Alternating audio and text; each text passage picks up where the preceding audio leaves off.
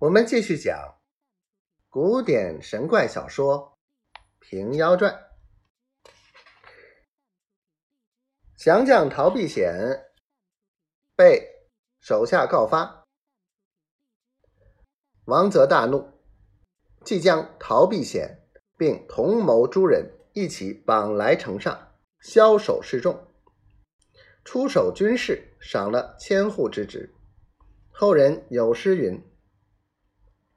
从王从贼两无成，反复偷生竟不生。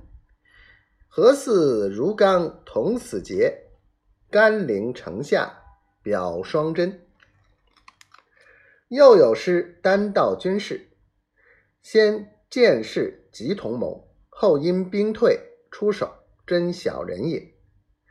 诗云：县门救死本同谋，兵退玄位。媚贼徒，世上世交皆若此，几人心腹可无余。王泽见人心变了，心内越慌，即请左处和老婆胡永儿到点军教场一起商议。胡永儿道：“大王，且不必忧虑，奴有一计，只叫文昭讨。”在城外死于非命，他十万军马没了主将，不战而散，好吗？王泽道：“贤后有甚妙术，安排得他死，散得他十万人马，皆无备州之围。”勇儿向左处耳边说道：“如此如此，好吗？”左处拍手大笑道。要得官军解散，除非此计，便吩咐手下人去磨坊里取一大块磨盘来。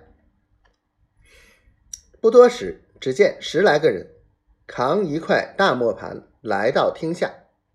胡永儿走下厅来，将朱砂笔书一道符在磨盘上，右手仗一口剑，左手持一钵雨水。口水念念有词，噙一口水，看着磨盘上只一喷，喝声道：“急！”只见磨盘在地上左旋右旋，忽的洋洋的望空便起，如风吹纸鸢似的相似，竟往城外飞将去了。王泽和众人见了，无不喝彩，想着这块大磨盘。边棒擦过，也需一层厚皮。若是看得准，打将下去，料不是个小小疙瘩。莫说近八十岁一个老文招讨，就是精壮后生，一连摆他十来个在那里，怕他不都做成肉饼。这一番必然了事，正是即将妖法使，待等好音来。不在话下。